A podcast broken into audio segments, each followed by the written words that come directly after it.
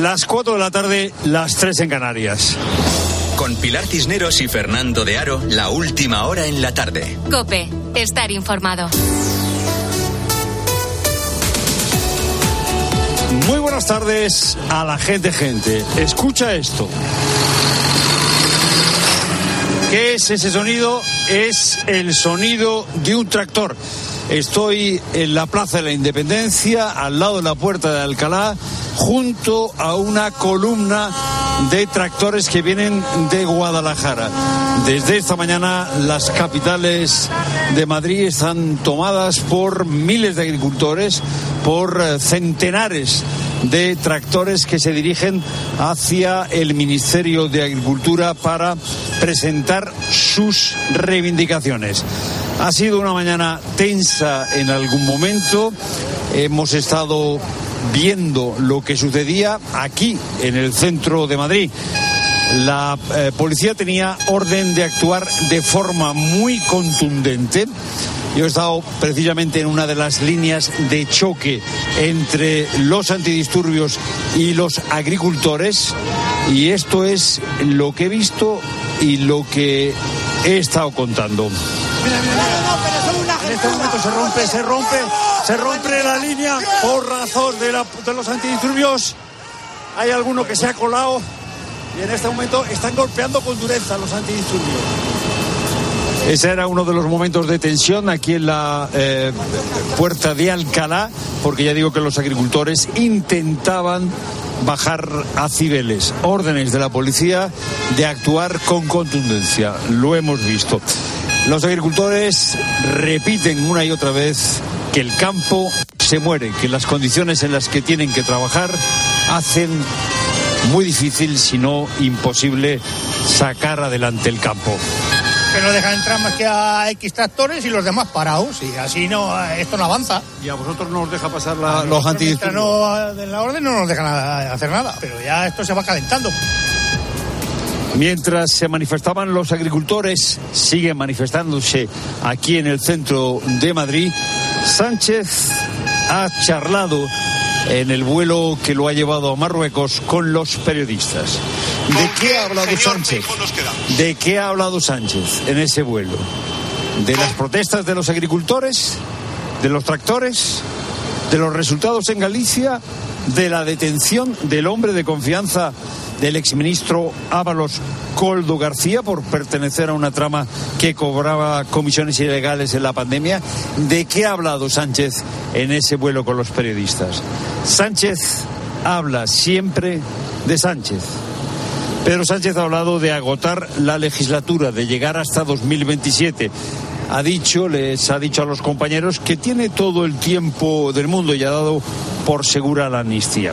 En la sesión de control, antes de volar hacia Marruecos, Sánchez ha despachado los malos resultados de las gallegas, acusando a Feijóo de incoherente. ¿Con qué señor Feijó nos quedamos? Señoría, ¿nos quedamos con aquel que negocia la amnistía y los indultos con los independentistas por la mañana o con aquel que les llama terroristas por las tardes en las manifestaciones que ustedes convocan? Pero Pedro, hombre, Pedro, que es miércoles, que las elecciones ya fueron el domingo, que el PSOE ya se pegó el batacazo, que ya ha sacado el Partido Popular mayoría absoluta. Pero Pedro, ¿cómo vuelves a los argumentos de la campaña? Sánchez ha hablado de sí mismo en su viaje a Marruecos, mientras Miriam Nogueras, la portavoz de Jun, le decía que lo importante para su formación era la independencia. molts desitgem la independència perquè tenim un sentiment de pertinença que és molt més fort que qualsevol proposta que vostès ens puguin fer. la independencia es el sentimiento más fuerte que hay, más fuerte que cualquier propuesta que nos puedan hacer. Es decir, Sánchez tiene a sus socios pidiendo la independencia. Los fiscales del Supremo consideran que Puigdemont era el líder absoluto de Tsunami. Hoy hemos conocido el escrito que elaboraron los fiscales del Supremo. Y Sánchez habla de sí mismo. Lo llamativo, lo llamativo es que después de que los fiscales del Supremo hayan dicho que Puigdemont estaba al frente de Tsunami Democratic, Puigdemont ha respondido en Twitter, en la antigua Twitter, que es intolerable lo que han hecho los fiscales del Supremo porque dinamitan al Estado de Derecho. Es decir, Puigdemont, un fugado de la justicia, le da lecciones de derecho a los fiscales del Supremo. Este es el socio de Sánchez. Y aquí sigue la tractorada en el centro de Madrid. Es lo primero, no lo único. Buenas tardes, Cineros. Buenas tardes, Fernando. Buenas tardes a todos. Ahí estás eh, con los tractores. Oye perfectamente de fondo ese ambiente. Precisamente el Ministerio de Agricultura, ubicado frente a la estación de Atocha, en pleno centro de Madrid, es en estos momentos también el punto neurálgico de esas protestas de los agricultores. El campo español ha colapsado este miércoles gran parte de la capital, especialmente con sus tractores llegados desde todos los puntos de España. En esta concentración está también Israel Remuñán. ¿Qué tal, Pilar? Subido a un tractor al de César frente al Ministerio de Agricultura, muchísima gente, más de 20 furgones antidisturbios. Blindan este ministerio, veo a los policías con los cascos puestos. Y la noticia es que ya han empezado a llegar tractores hasta ahora, pero claro, no pueden pasar porque no caben con tanta gente que ha llegado también a pie. Alfonso 12, que es la calle por la que han bajado desde la puerta de Alcalá, está colapsada. Ambiente pacífico hasta ahora en este punto, tan solo algún petardo banderas de España, de Castilla y León, de Extremadura, Asturias. Hay gente, Pilar, que se ha gastado más de 600 euros para llegar hasta aquí. Pancartas contra el gobierno de Sánchez, las políticas de la Unión Europea, la Agenda 2030. Puedo leer, mi protesta es tu cesta y si el campo no produce, la ciudad no come. Dicen que aquí se van a quedar colapsando Madrid hasta que dejen pasar a todos. Recordemos que hace unos días estaba previsto que llegasen a la capital más de mil tractores, unos 1.500. Hace unos días ese era el dato y se lo han autorizado a 500, que aquí, por supuesto, no están 500. Hay, veo enfrente al ministerio, pues unos 50 y otros que están colapsando Alfonso XII. Como digo, esa fila interminable. Gracias, Israel. Pues ahí te dejamos eh, subido a un tractor frente al Ministerio de Agricultura. Cualquier cosa que pase, pues nos pides paso y nosotros lo contamos también en la tarde. Y hace solo cinco días, Carlos, vecino de un edificio de Badalona, nos contaba aquí en Cope que dormía con el susto en el cuerpo. Temía que su casa estuviera afectada por el derrumbe de otro edificio en su misma calle que a principios del mes de febrero causó la muerte de tres personas por la noche escucho un ruido y ya con los ojos duermo con un ojo abierto y un ojo cerrado, porque esto te asusta verdaderamente. Porque primero fue el 9, ahora si viene el 7 y claro, yo vivo en el 5, quieras o no, pues te está un poquito asustado, porque se fueron tres vidas ya esperemos que no pase nada más. Pues bien, hay que decir que ha sido premonitorio. Los vecinos como Carlos de la finca ubicada en el número 5 de la calle Canigó de Badalona han sido desalojados esta misma mañana. El motivo, el edificio pertenece a la misma promoción que el que se ha derrumbado. Ahora los bomberos de la Generalitat están inspeccionando el inmueble ante la posibilidad de que aparezcan nuevas grietas. Y el próximo sábado se cumplirán dos años de la invasión rusa en Ucrania. José Miguel es sacerdote y tiene la retina llena de imágenes de los primeros momentos de la guerra. También de sonidos como el de las sirenas que avisaban de los bombardeos que por primera vez oyó saliendo de la Catedral de Leópolis. En todo este tiempo José Miguel no ha dejado de trabajar en el envío de ayuda humanitaria a Ucrania. Él mismo nos lo ha contado en Mediodía Cope eh, es un pueblo herido en su identidad y que una cosa que me llama la atención eh, es ver a las personas mayores caminar arrastrando los pies, como con un, con un agotamiento, ¿no? Y el Barça última su preparación para el partido de Champions ante el Nápoles de esta noche. Xavi Lasso. Sí, Pilar, el equipo azulgrana vuelve a jugar hoy un partido de eliminatorias de Copa de Campeones. Atención, más de mil días después, Elena Condis. Duelo volcánico, Xavi juega su primera eliminatoria de Champions en su última temporada en el Barça. El Nápoles eh, estrena entrenador Francesco Calzona, que solo ha dirigido un entrenamiento. El Barça va a salir con cuatro centrocampistas, con Christensen reforzando el mediocentro y en el Nápoles la gran noticia es que vuelve Víctor Osimhen tras casi dos meses fuera por la Copa África. Se va prácticamente a llenar el estadio Diego Armando Maradona con 55.000 aficionados, 1.350 serán culés. Gracias, Elena. El partido es a las 9, igual que el otro de esta noche, el Oporto Arsenal. Lo podrás seguir todo en tiempo de juego. En otros asuntos, en el Real Madrid, el comité de competición ha sancionado con un partido a Camavinga y con otro a Carvajal, así que no estarán contra el Sevilla este fin de semana. Y también en estos momentos se está llevando a cabo la segunda sesión del día de los test de pretemporada de Fórmula 1. A falta de una hora para terminar, Verstappen está primero y Sainz en estos momentos tercero a nueve décimas. Cabe recordar que Alonso ya ha rodado por la mañana con su Aston Martin y con muy buenas sensaciones. Es tiempo ya para la información de tu cope más cercana. Pilar Cisneros y Fernando de Aro. La tarde. Nara Seguros de Salud y Vida te ofrece la información de Madrid. ¿Qué tal? Buenas tardes. 16 grados y cielo nuboso en Cibeles. En cuanto al tráfico, tregua de momento con las movilizaciones agrícolas de los tractores hasta que decidan dejar la capital. Dificultades a esta hora de salida por la 2 en Torrejón, A3 Rivas, A4 Pinto y A5 Móstoles y en la M40 en Coslada hacia la A3. Un juzgado de Collado Villalba investiga a un profesor de un colegio privado de Torrelodones como presunto autor de agresiones sexuales a dos alumnas de tan solo cinco años de edad. El profesor fue detenido la semana pasada y tras comparecer ante el juez quedó en libertad con prohibición de acercarse a las víctimas o al centro educativo, con retirada de pasaporte y obligación de comparecer cada semana en el juzgado. Una de las niñas contó a sus padres lo ocurrido. Escuchas la tarde con todo lo que te interesa con Pilar Cisneros y Fernando de.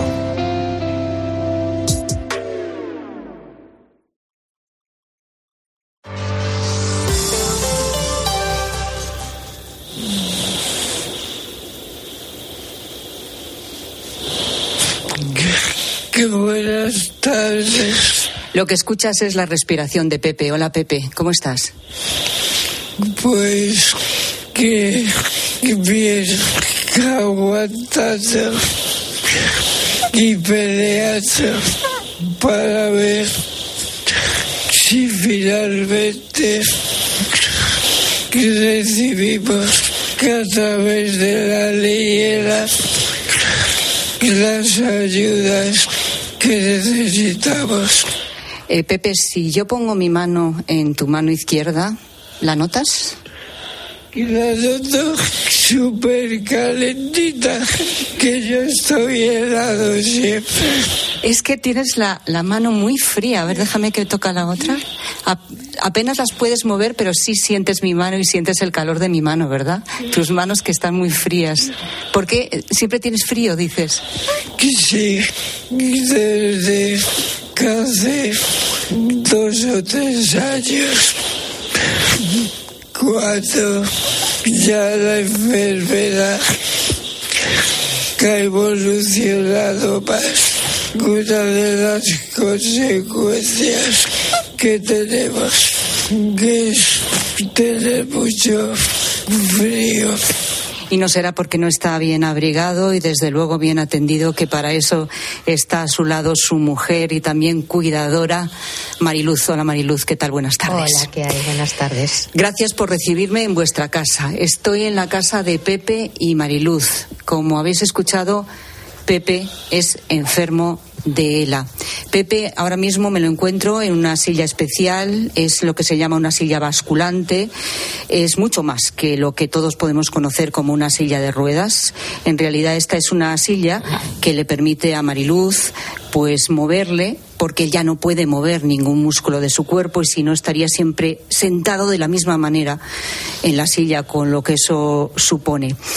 ¿Qué más veo eh, de Pepe? Pues esa respiración que escucháis como con dificultad es porque él tiene que estar conectado siempre a un respirador, si no le sería imposible. Las 24 horas del día, noche y día, tiene que estar conectado al respirador para poder seguir viviendo. Y luego Pepe está sentado en la silla, tiene una plataforma eh, com- como en un pupitre cuando bajabas la mesita del pupitre, ¿sabes? Y luego puedes po- apoyáis sus manos, que es verdad que tiene unos guantes tipo mutón para dejar los, los, los dedos libres. Son los dedos fundamentales para que él todavía pueda usar el ratón del ordenador, una pantalla que tiene justo delante, eh, con la que afortunadamente todavía eh, moviendo levemente, a veces ni eso uno de los dedos puede manipular ese ratón. Eh, Pepe además, eh, bueno, pues su cabeza está sujeta con unas cintas a lo que es el soporte, digamos como, ¿sabéis en los coches los reposacabezas, no? Bueno, pues esta silla tiene una especie de reposacabezas y Pepe tiene que tener una cinta ahí, ¿verdad? Para que su cabeza permanezca de- erguida, ¿verdad? Para que no se le vaya para los lados. Es un poco así, ¿no, Mariluz, como lo estoy describiendo? Es un poco así y además eso es pues algo casero que hemos inventado para sujetarle la cabeza, porque todo lo que conlleva mm, ponerle algo a la silla mm, para que para facilitarle su día a día es muy caro. Entonces, pues buscamos soluciones caseras. Es un velcro, como ves, que lo hemos adaptado metiéndoselo por la mascarilla y le sujetamos la cabeza. ¿Cuántos cuesta, ya que hablas de que todo es muy caro, esta silla eh, basculante, que es fundamental para levantarlo de la cama y que pueda moverse de una habitación en otra, puedas tenerlo aquí ahora en el salón? Y ¿Cuánto cuesta esta silla basculante? Concretamente, esta unos 8.500 euros. Las hay más caras. 8.500 euros. Sí. ¿Y tenéis ayuda para la silla, por ejemplo? Eh, pues eh, depende de las comunidades, ¿no? Cada comunidad presta. Hay comunidades que la, la pagan entera y otras, como la nuestra, la Comunidad de Madrid, creo que nos dio 2.500 euros. Pero necesitáis una ley integral de la ELA. Sí. Necesitamos una ley porque, aparte de la silla, lo que necesitamos son ayudas en domicilio unas ayudas que esta ley nos las podía permitir porque yo no soy eterna ni soy una superheroína para estar 24 horas al día pendiente de él, de máquinas, de su vida, de la mía, y son siete días a la semana. Entonces eh, necesitas descansar, salir, moverte un poco, respirar. A tu marido, a Pepe, le diagnosticaron la ELA hace 13 años, aunque en realidad llevaba con síntomas mucho más tiempo. Él, él- empezaste con dolores de espalda, ¿verdad? Pensaban que era hernia, ¿no?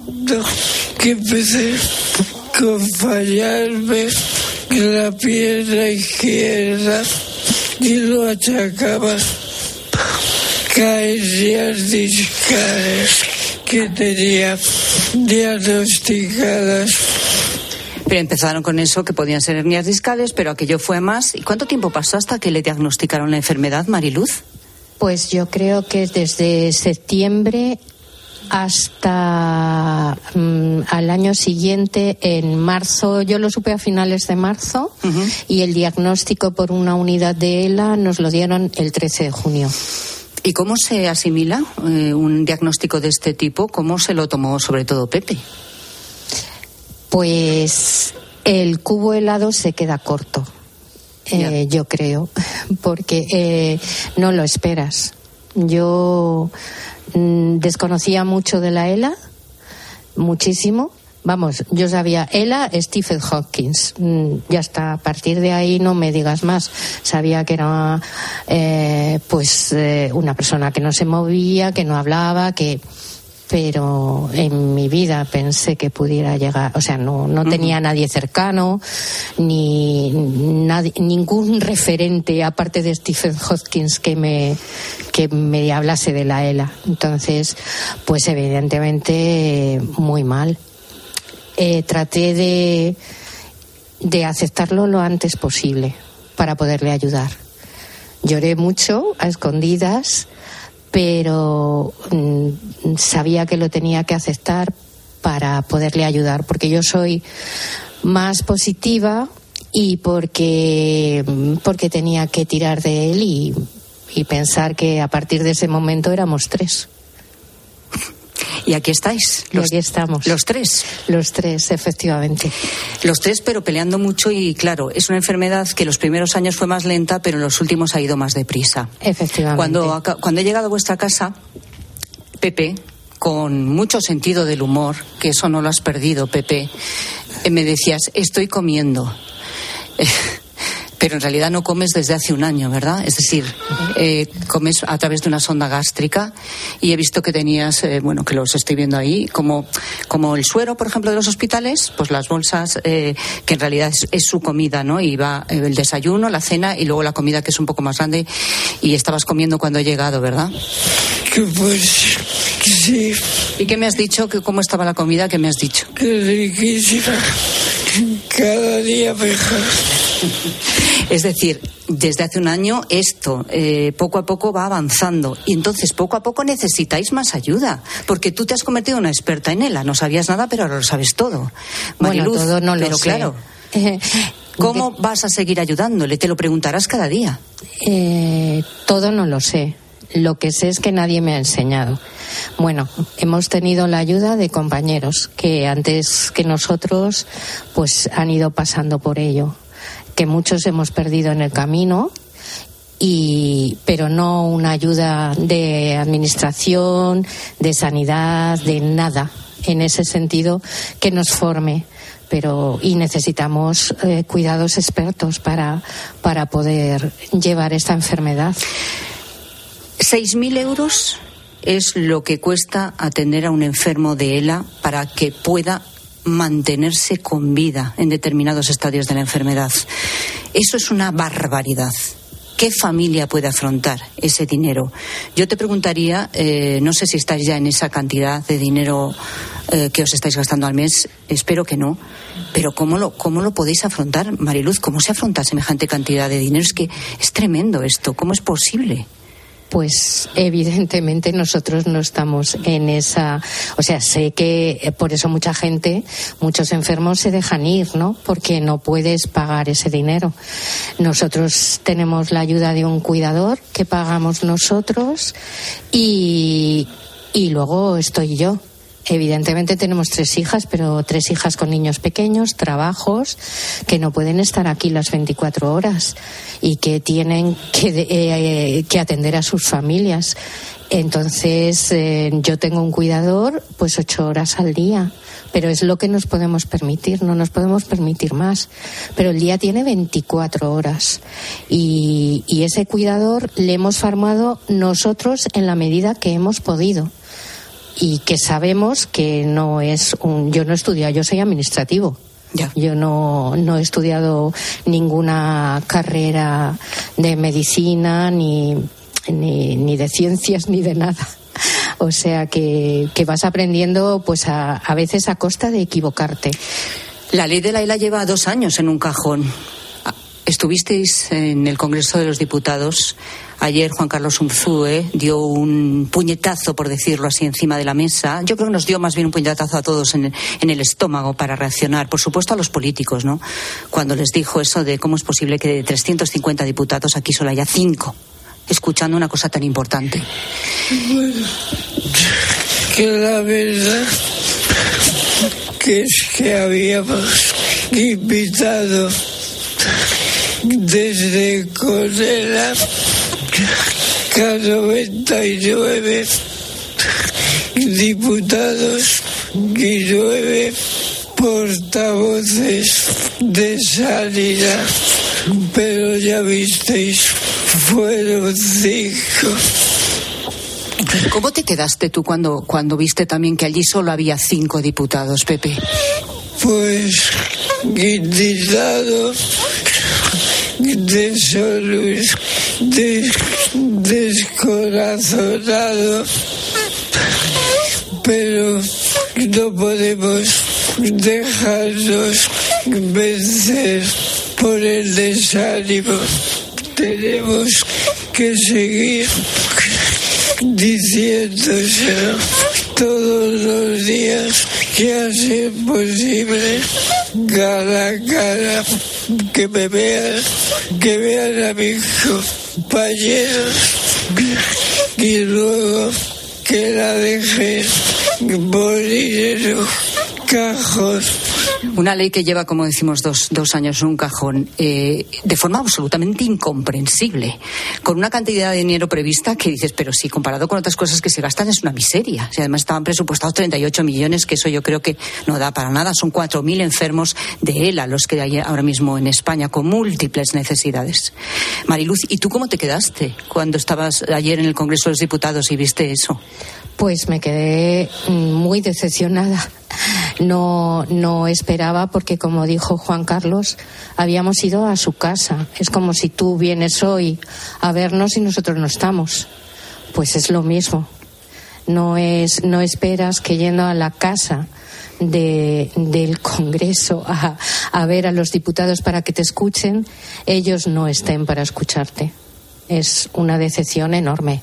No das crédito. No doy crédito y Unzúe lo hizo muy bien en decírselo a la cara, la verdad. Porque tú, Pepe, tienes todas estas dificultades, pero tienes a Mariluz que lucha por ti y tú quieres tener esta vida digna y quieres hacer las cosas que por el momento oye, todavía puedes hacer que cuando he llegado a parte de comer estabas whatsappeando con la pantalla del- de, de- de- la tablet esa que tienes perfectamente adaptada y que si no puedes con el, con el ratón, sé que puedes mover el ratón con los ojos. ¿Es así? Sí, casi es. Por eso decimos que nuestra única medicación son los cuidados expertos continuados. En domicilio con, perdón, que en una residencia.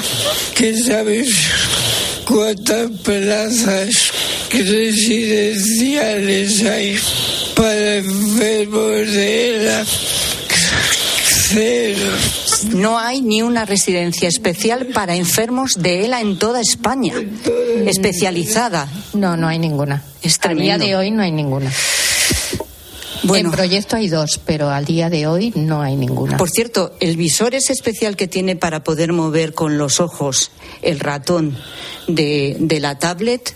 Eso también cuesta un dinero y así todo, ¿no? Va Y así sumando. todo, así Ve- He visto que tienes una habitación especial justo aquí al lado del salón donde estamos, que me has Mm. estado enseñando, que tienes ahí múltiples aparatos para todo. Tienes hasta un eh, aparato para que pueda toser. Sí, un tosedor. Tenemos tosedor, aspirador, respirador, casi todo por partida doble.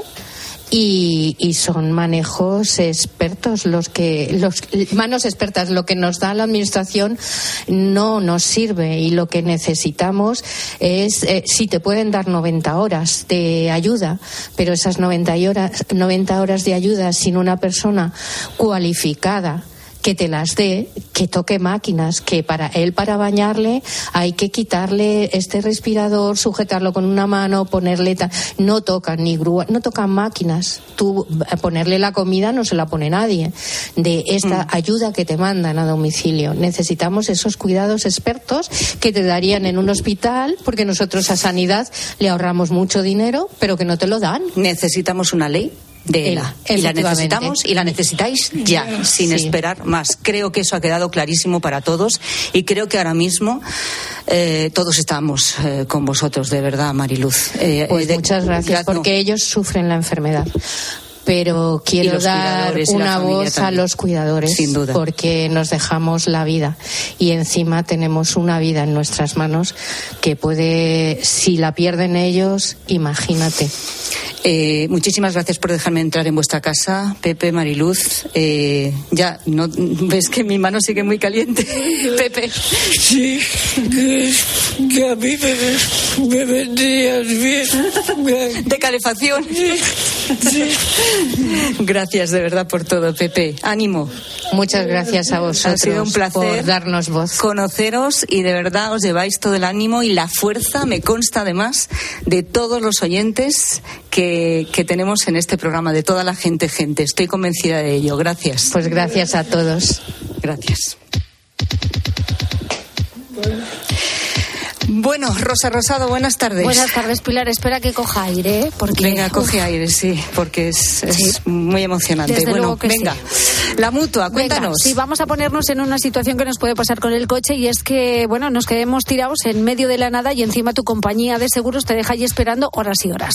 Solución, pues vete a la mutua porque además de tener una gran asistencia en carretera, te bajan el precio de cualquiera de tus seguros, sea cual sea. Es fácil, llama al 91 555 5555. ¿Te lo digo o te lo cuento? Vete a la mutua, condiciones en mutua.es.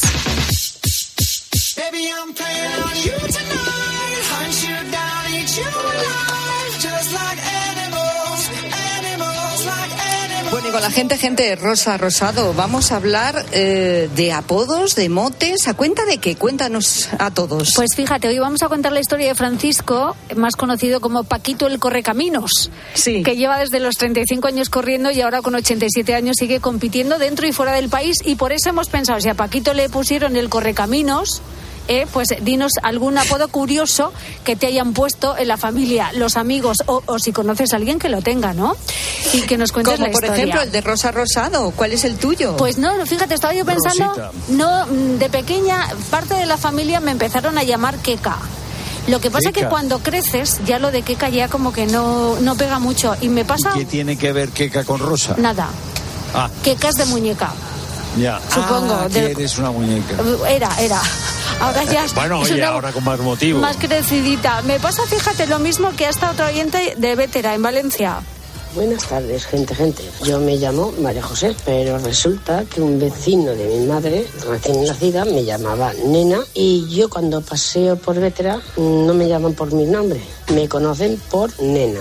Vamos, que tengo 62 años y sigo siendo la nena del pueblo. Venga, buenas tardes. Fíjate. Pues ya está. ¿eh? Queremos muchos apodos. Fernando, ¿qué estás? ¿En una discoteca? ¿Te has ido de juerga? No, no, es que están los, están los eh, tractoristas eh, tocando las bocinas. Espérate, Pero eso que no es una un bocina, pero eso, eso, eso, Eso es una un bocina house, de música- tractor, eso ¿Cómo es puede una ser? bocina de tractor. Hombre, No. es que yo he aprendido mucho de bocina de tractor en lo que llevamos de mañana. Tienen unos registros Pero no estaba cantando, Rosa, ¿tú qué sabes? ¿No estaba tocando la canción esa de Pepa? na, na, na? ¿No era esa? Ah, Ah, sí, ah, eso- ah, sí, eso ah, es de pues sí, discoteca. sí. Bueno, a lo mejor está pues- programado para pues tocar es eso. Que, es que es que hay que animar la columna de tractores, Pero hombre. bueno. Desde Bueno, luego bueno, que hay pues- que animarla, sí. Pues nada, sigue Sí. ahí, que desde ahí tendrás... Oye, y, y- y el número para que los oyentes, como siempre, nos dejen esas notas de voz Venga. para que nos hablen de los apodos De los apodos. curiosos que tienen. Eso, que te han puesto. Cuéntanoslo en el 607 15 0602. Vale, pues ya está. Y Fernando va a seguir en la discoteca porque desde ahí, bueno, va a No, no, analizar no, todo no, lo que ha pasado en con los tractores y demás. de la tractorada. Aquí sigo. Que sí, que sí, lo sé. Pues ahí seguimos también. Enseguida, de nuevo, Fernando con el análisis.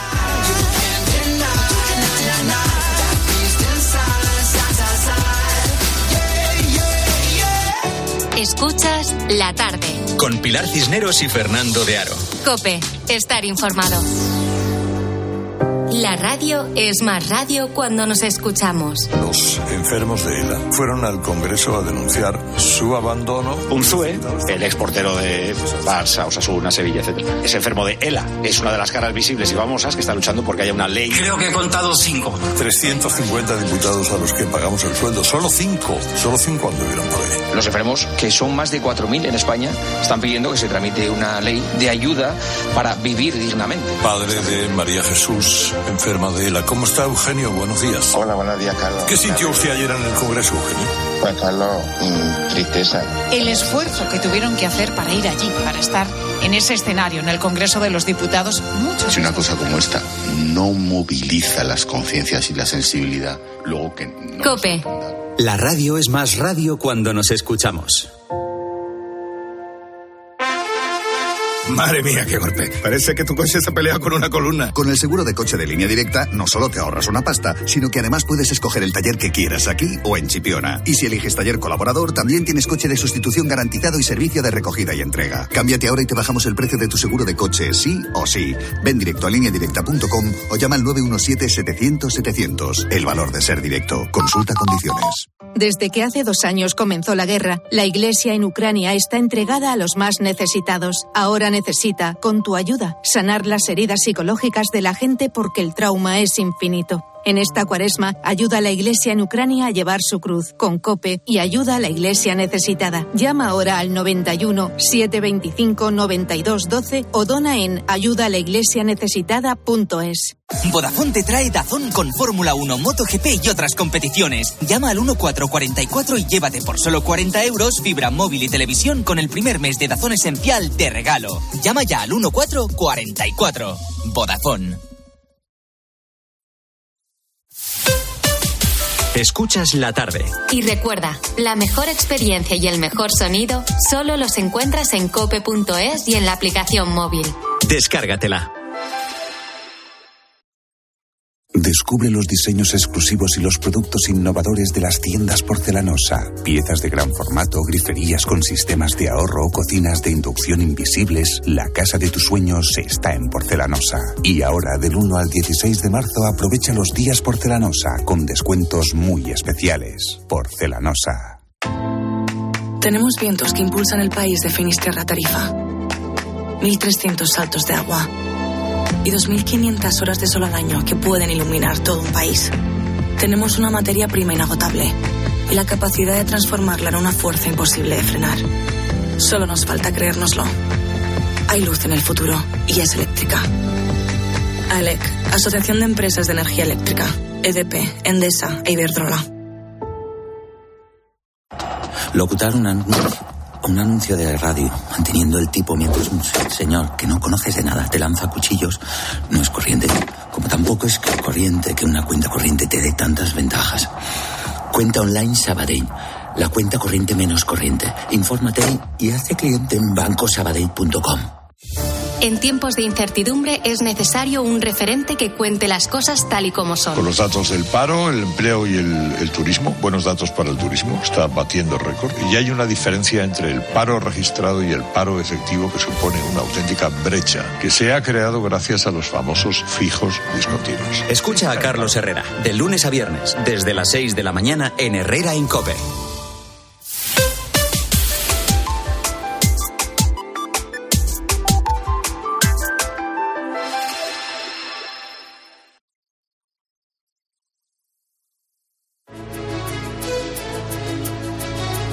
Escuchas la tarde. Con Pilar Cisneros y Fernando de Aro.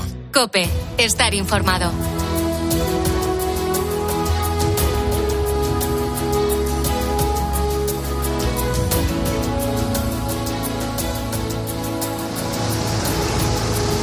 Estoy en la calle Alfonso XII, que es una de las calles en las que desemboca la Plaza de la Independencia, junto a la Puerta de Alcalá. Tengo enfrente de mí una larga columna de tractores. He estado hablando ahora mismo con uno de los tractoristas que me ha contado que viene de Molina de Aragón. Vamos a hacer hoy el análisis político aquí, junto a esta columna de tractores. Pablo Iglesias, muy buenas tardes. Hola, muy buenas tardes. A ver si te oímos mejor, Pablo. Hola, ¿qué tal? Buenas tardes. Bueno, pues antes de entrar, Pablo, en el detalle del análisis político, me voy a ir hasta el Ministerio de Agricultura, que está a unos 800 metros de aquí, donde está Israel Rebuñán. Israel, cuéntanos eh, qué ambiente hay ahora mismo ahí en el Ministerio de Agricultura. ¿Qué tal, Fernando? Pues en el Ministerio de Agricultura lo que suena es la banda sonora de Superman. Algún petardo y cientos de agricultores y ganaderos a las puertas de este Ministerio de Planas. Protestan por las políticas del gobierno de Sánchez, los controles de la Unión Europea y la Agenda 2030. La noticia hasta ahora es que han llegado los tractores, pero hasta aquí, hasta las puertas del ministerio, solo han podido pasar unos 60 tractores, el resto suben por toda la calle Alfonso XII hasta la puerta de Alcalá que está colapsada. Ahora mismo el ambiente, Fernando, es pacífico, solo algún petardo. Sí que es verdad que los antidisturbios, cuento más de 20 furgones que blindan este ministerio, están con los, con los cascos puestos, preparados por si esto se complicase. Los manifestantes por ahora, Fernando, dicen que se quedan, que si tienen que hacer noche aquí, la hacen hasta que les escuchen, que muchos se han gastado un dineral para traer los tractores hasta aquí desde Burgos, Cataluña, Asturias. Mira, fíjate, Miguel me contaba que ha gastado 600 euros para venir desde Burgos, que trabaja el cereal y que está viviendo de ahorros porque su trabajo ya no le llega para mantener a su familia. Hay muchísimos, muchísimos agricultores y ganaderos como David, que ha venido desde Ávila, tiene vacas de leche. Y fíjate, esta mañana se despertó a las 5 de la mañana con la cope, con el pulpo, y le ha dado tiempo a currar, a ordeñar y a venir a Madrid cuando ahora suena el himno de España aquí, Fernando. Pues Es el ambiente en el Ministerio de Agricultura. Yo estoy viendo esa columna que está absolutamente parada, no avanzan los tractores. Pablo, dimensión política de esta protesta que estamos viendo. El Ministerio no tiene previsto recibir a los tractoristas, a los agricultores. Bueno, la dimensión política seguramente eh, va a seguir llegando en los próximos días. Yo creo que lo importante es la dimensión social, sobre todo civil, de todos estos agricultores, gente del campo que la tenemos aquí en Madrid haciendo más ruido para que precisamente desde la capital el altavoz sea más grande todavía y la gente les escuche. Las demandas son justas, lo están haciendo pacíficamente, como muy bien contaba Israel, sin ninguna incidencia independencia y con carteles, bueno, pues unos más graciosos y otros, pero sobre todo con ambiente festivo a pesar de la reivindicación. Y la prueba de ese ambiente festivo es esa música discotequera que tenemos. Hay una, hay una tractorista discotequera que creo que la podemos bautizar así, porque no solamente va poniendo canciones, la tarde. nos pone también otras sintonías, otras bandas sonoras como Super Detective en Hollywood y la baila además, mientras va conduciendo la baila, con lo cual amenizan la espera y esperemos que, que les hagan caso, porque es que tienen mucha razón los agricultores. Les han subido todos los costes de lo que es la producción en el campo, les han subido la seguridad social, la contratación de personal a través del salario mínimo. Han subido muchísimo los costes de producción y tienen razones de sobra para estar aquí y para que les hagan caso. Tractorada en Madrid y estalla un caso de corrupción que pilla muy cerca al gobierno, al exministro Ábalos. Ha sido detenido Coldo García, asesor de Ábalos cuando era ministro, por, en principio, eh, o presuntamente, haber tenido relación con una trama corrupta en la compra de mascarillas. El exministro Álvaros, eh, Ábalos, diputado, dice que él no sabía nada. No tengo ni idea, o sea, es que me he enterado ahora. Me he quedado estupefacto con esto. Es que me, cuesta creerlo, ¿no? Por eso mismo, primero porque es un golpe. Ya me gustaría dar explicaciones, el que digamos que, que las yo. Cuca Gamarra, la portavoz del Partido Popular en el Congreso de los Diputados, ha pedido explicaciones y también responsabilidades. Si el cese del ministro Ábalos por parte de Pedro Sánchez estaba vinculado al conocimiento de estas actuaciones. Porque si es así, no solo debió de ser cesado como ministro, sino también debió de ser apartado de la política española. Bueno, pues ahora ya ha terminado Gamarra y ahora puedo seguir yo. Eh, Pablo, vamos a ver. ¿Es creíble que eh, Ábalos no supiera nada de esto? Bueno, puede ser creíble. Hay muchos políticos a los que personal de su entorno, desde vicepresidentes de comunidades autónomas a otros cargos de asesor, eh, les han pillado en presuntos casos de corrupción y sus responsables políticos siempre han dicho que ellos no sabían nada. Con lo cual no es la primera vez que escuchamos esto. Lo que pasa que si no nos lo creemos cuando lo dicen otros, y sobre todo el Partido Socialista no se lo decía cuando le ocurría al Partido Popular, pues ahora por lo menos hay que poner en duda que nos lo podamos creer cuando ocurre en el Partido Socialista.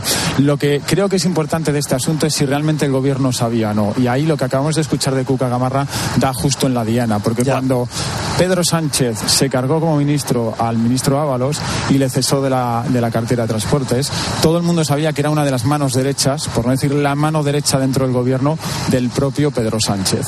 Y sorprendió mucho cuando cesó a Carmen Calvo como vicepresidenta, pero había otras cuestiones ahí, pero sobre todo Ábalos porque no se entendía. Y además Ábalos había sido el número tres del partido, con lo cual era un cese político para apartarlo totalmente. Y lo que se pensó en aquel momento, cuando ya se implicaba a, esta persona de seguridad del ministro Ábalos en otros asuntos, era precisamente que lo que se estaba intentando era cortar, cortar un cordón umbilical que podía crear un escándalo mayor político. Bien porque tuviera alguna implicación el ministro Ábalos o porque eso, por precisamente la confianza estrecha de Ábalos con Pedro Sánchez, le podía acabar saltando al presidente del gobierno. Ahora salta esto años después del cese de Ábalos y evidentemente el Partido Socialista tiene mucho más fácil, digamos, decir que no sabe nada o que las responsabilidades políticas le señalen a ellos. Pero en otros casos, cuando cae alguien o se detiene alguien cercano a un cargo político, se ha mirado estrechamente y se ha puesto en sospecha a ese cargo político. Sesión de control esta mañana en el Congreso de los eh, Diputados.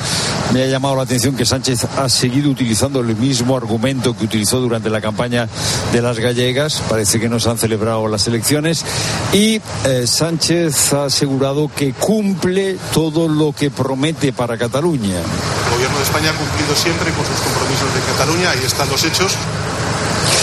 Miriam Nogueras, la portavoz de Junts, insiste, quieren la independencia.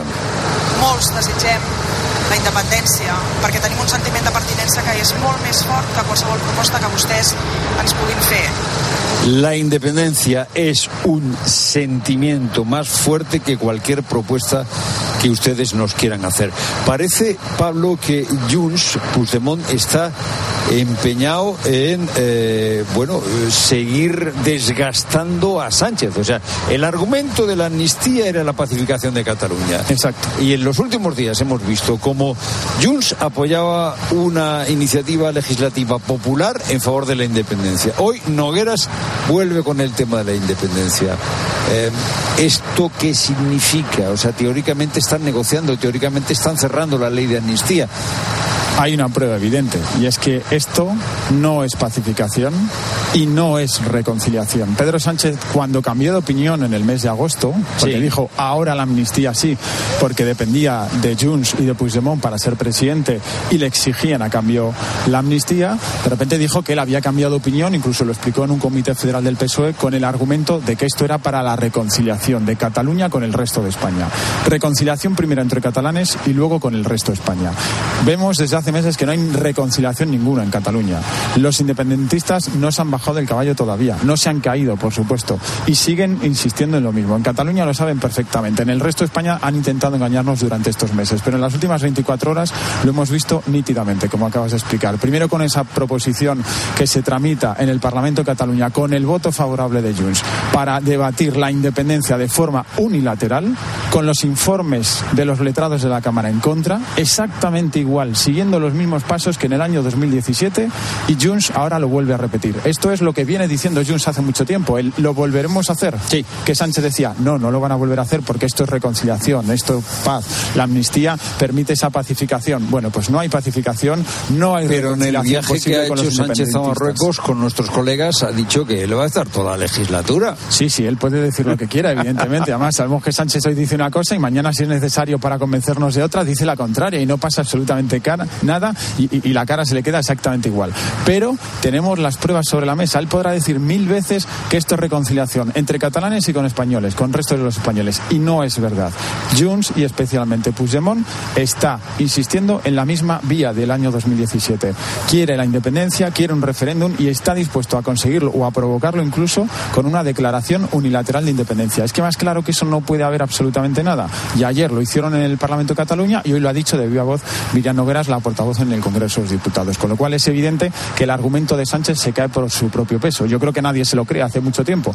Pero él cede en la amnistía porque Puigdemont se lo exige para que siga gobernando. Y punto. Y creo que la novedad política está en el hecho de si Puigdemont está presionando más de la cuenta, y esto sí que parece que está ocurriendo, es decir, que ha habido una intensificación en las últimas horas de Puigdemont para presionar al gobierno. Pero le presiona más por la vía de se acaba la legislatura.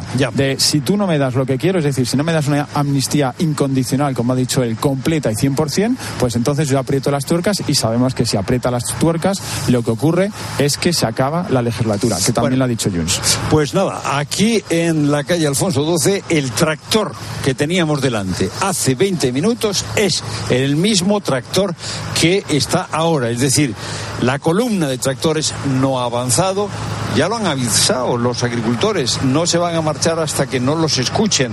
Parece que la cosa va para largo. Pilar Cisneros. Bueno, pues nada, eh, ya sabes que nosotros, los de la COPE, estamos muy cerca de todo esto que pasa porque nuestra sede está pegada a la puerta de Alcalá, eh, también de alguna manera a Atocha. Y, bueno, pues has estamos podido volver de la casa de Pepe y de Maribel o no? Eso te iba a decir, lo estamos intentando.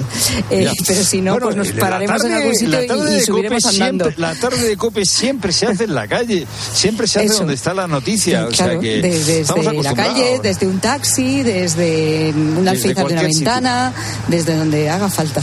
Pues eso, lo estoy intentando, ¿eh? ya estoy muy cerca, pero a ver hasta dónde podemos llegar. Bueno, mira, hablando de, eh, hablaba yo de estar en un taxi, hablando de de coches. Eh, el mercado español del automóvil está eh, muy raro últimamente. Eh, está sucediendo un fenómeno que es paradójico. por un lado, no acaba de arrancar el tema del coche eléctrico y por otro, lo que no para de crecer es el mercado de ocasión. Coches usados que suben hasta un 40% de precios, algo que no había pasado en la vida. O sea, tú normalmente te comprabas un coche y era algo que empezaba a perder valor desde el día uno que lo comprabas. Bueno, pues ahora se están vendiendo una barbaridad los coches usados y además a precios muy altos. Eh, claro, ¿con esto qué se está consiguiendo? Pues que al final haya mm, circulando mm, una mayoría de coches viejos, es decir, coches eh, pues eh, con muchos años, que es justo lo contrario de lo que se quería conseguir en un principio. Y ante todo esto encima, todos nos enfrentamos a la pregunta de siempre. Si quiero comprar un coche o necesito comprar un coche, ¿qué coche me tengo que comprar? ¿Por dónde me tendría que decantar? Bueno, se lo hemos preguntado a nuestro profesor de Economía de Bolsillo, Fernando Trías de Bes. Realmente el coche eléctrico no acaba de despegar en, España.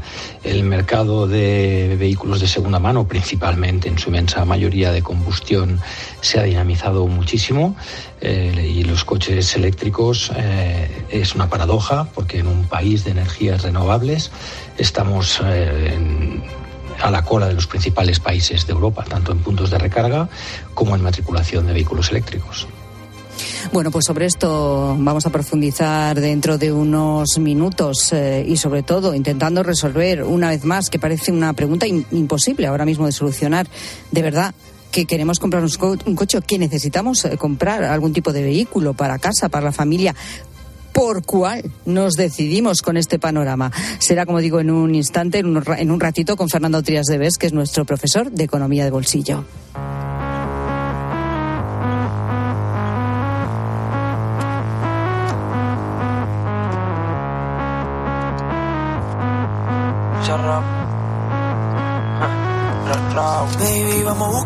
Espera, Rosa, espera, que me acabo de.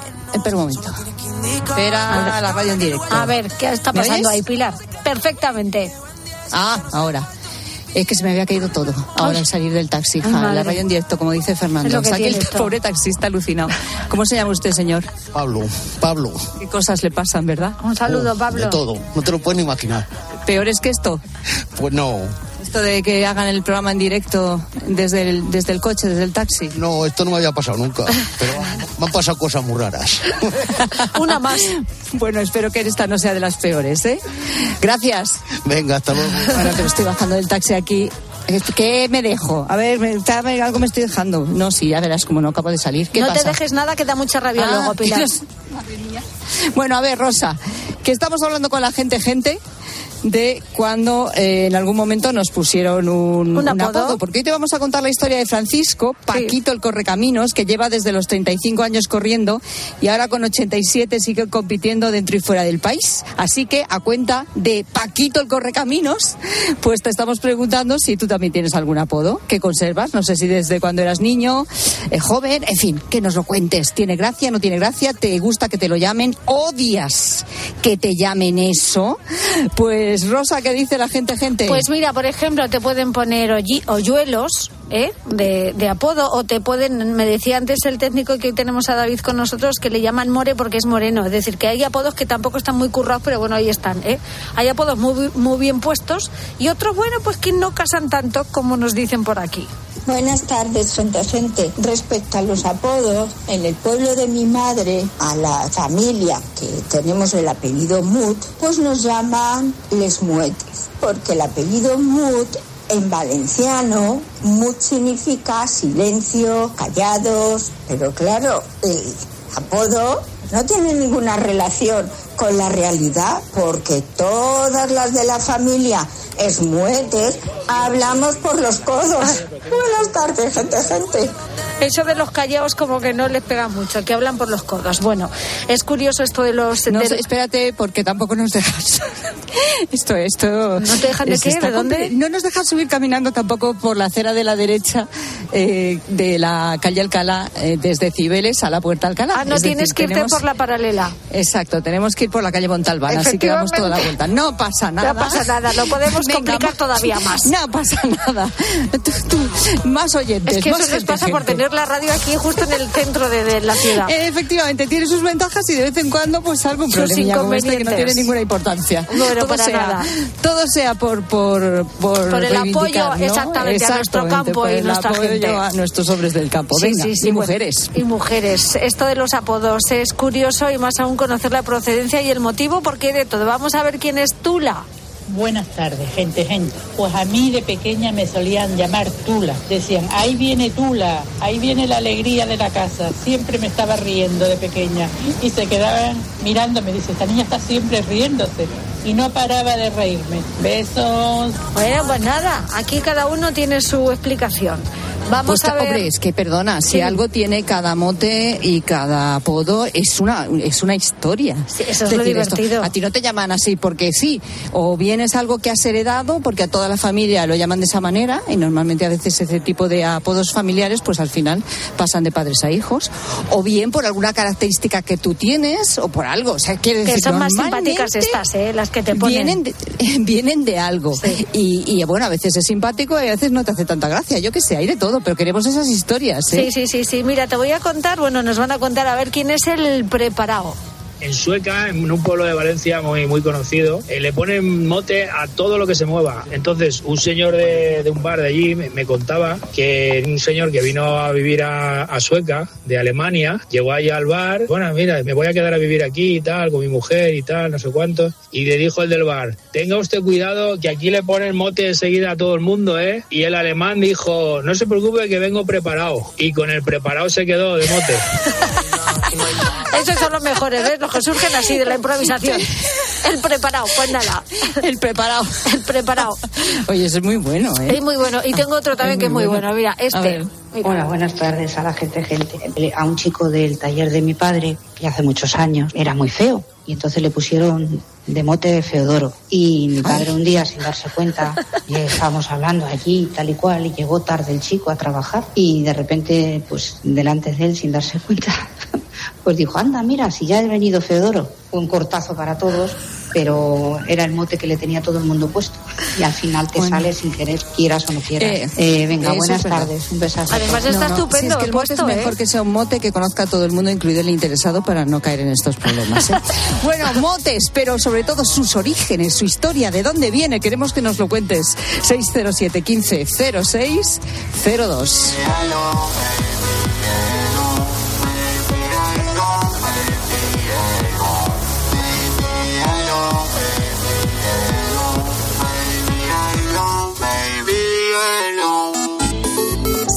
Pilar Cisneros y a Fernando de Aro en Twitter, en La Tarde Cope y en facebook.com barra La Tarde Cope. Vuelven los clásicos de mano del mejor. Omega. Porque no hay dos sin tres. Hasta ahora estamos consiguiendo películas que no bajan nunca del 10. Yo creo que vamos a sacar unas 50, 60, 70 obras maestras que las vamos a poner aquí. Classics con José Luis García. Esta semana, ocho sentencias de muerte con Dennis Price y Alec Guinness. El viernes a las 10 de la noche, en 13. Contratar la luz con Repsol, ahorrar en tus repostajes. Contratar la luz con Repsol, ahorrar en tus repostajes. Contratar la luz con Repsol. ¿Pero qué estás haciendo? Contratar la luz con Repsol. Porque ahorro 20 céntimos por litro en cada repostaje durante 12 meses pagando con Wilet. Contrata la luz con Repsol en el 950 52 50 o en Repsol.es y enciende tu ahorro. Cuando Berta abrió su paquete de Amazon, se le aceleró el corazón. Pantalla LCD y seguimiento de la frecuencia cardíaca. La pulsera de actividad se clasificó en su corazón por su calidad y su precio. Cinco estrellas de Berta. Productos estrella a precios estrella. Empieza a buscar en Amazon hoy mismo. En Carglass te ofrecemos el mejor servicio y de forma respetuosa con el medio ambiente. Por eso, nuestros talleres cuentan con contenedores específicos para reciclar los parabrisas sustituidos y otros cristales y así darles una segunda vida. Carglass cambia, Carglass repara. 29. Tus nuevas gafas graduadas de Sol Optical. Estrena gafas por solo 29 euros. Infórmate en soloptical.com. Escuchas la tarde. Y recuerda, la mejor experiencia y el mejor sonido solo los encuentras en cope.es y en la aplicación móvil. Descárgatela. Madrid no es cualquier ciudad. Madrid se siente diferente. Este 28 de abril, siente Madrid y ven a correr kilómetros de rock and roll que recordarás para siempre en el Zurich Rock and Roll Running Series Madrid. Disfruta de sus distancias, maratón, media maratón o 10 kilómetros. Últimas inscripciones en rockandrollmadridrun.com. Patrocinador principal Adidas.